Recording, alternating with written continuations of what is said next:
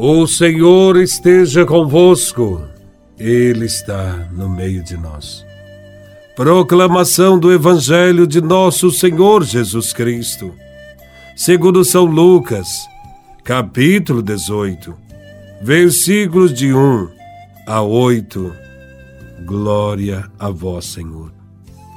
Naquele tempo, Jesus contou aos discípulos uma parábola para mostrar-lhes a necessidade de rezar sempre e nunca desistir, dizendo: Numa cidade havia um juiz que não temia a Deus e não respeitava homem algum. Na mesma cidade havia uma viúva que vinha à procura do juiz, pedindo: Faze-me justiça contra o meu adversário. Durante muito tempo, o juiz se recusou. Por fim, ele pensou: Eu não temo a Deus e não respeito homem algum. Mas essa viúva já me está aborrecendo Vou fazer-lhe justiça, para que ela não venha agredir-me. E o Senhor acrescentou: Escutai o que diz esse juiz injusto. E Deus não fará justiça aos seus escolhidos, que dia e noite gritam por ele? Será que vai fazê-los esperar? Eu vos digo que Deus lhes fará justiça bem depressa. Mas o filho do homem, quando vier, será que ainda vai encontrar fé sobre a terra? Palavra da salvação. Glória a vós, Senhor. Todo cristão deve acreditar que Deus faz justiça a seus filhos e deve insistir, pedir com fé, que venha a nós o vosso reino, seu reino de justiça, reino de paz. Ele fará justiça se as pessoas a desejarem ardentemente, pedindo-a com insistência, sem desanimar. Na prática, porém, o reino de justiça e sua implantação demora.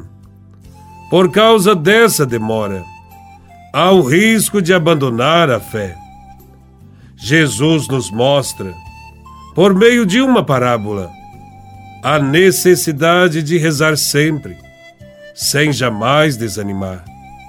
A parábola da viúva persistente nos indica a verdadeira conduta de um cristão ser persistente na oração, ou seja, ser confiante, pois a última palavra é dada por Deus.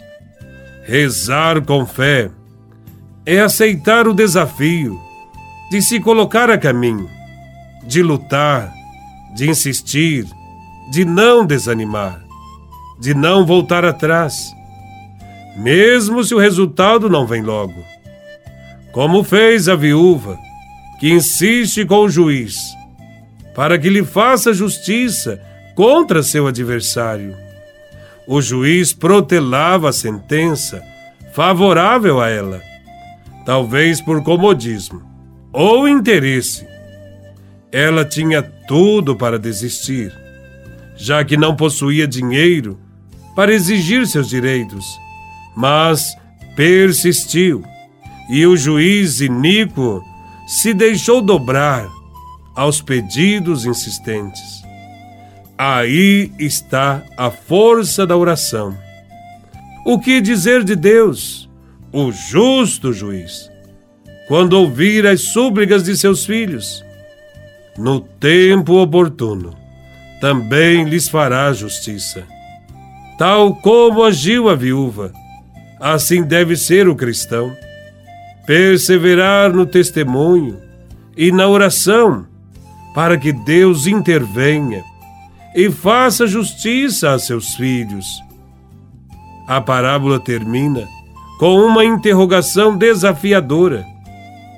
Quando o filho do homem voltar para fazer justiça, encontrará a fé sobre a terra? Encontrará pessoas que se mantiveram fiéis a Jesus de Nazaré, no testemunho e na oração perseverantes?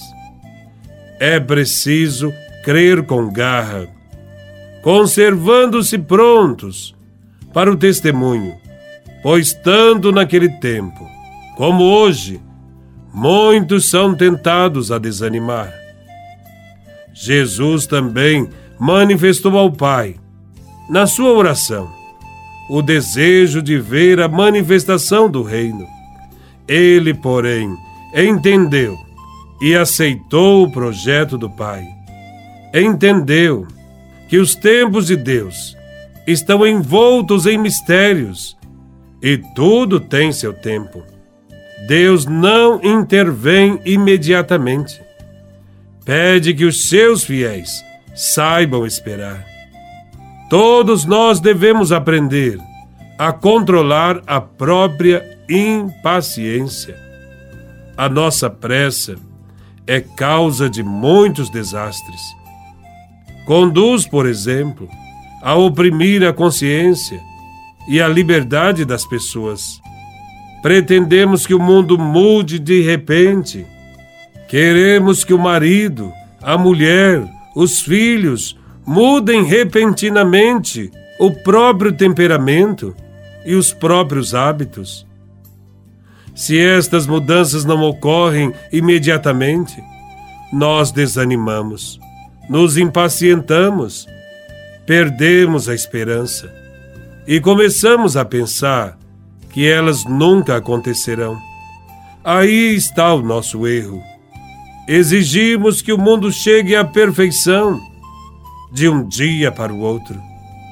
Jesus contou a parábola para ensinar a seus discípulos que é preciso rezar sempre, sem cessar.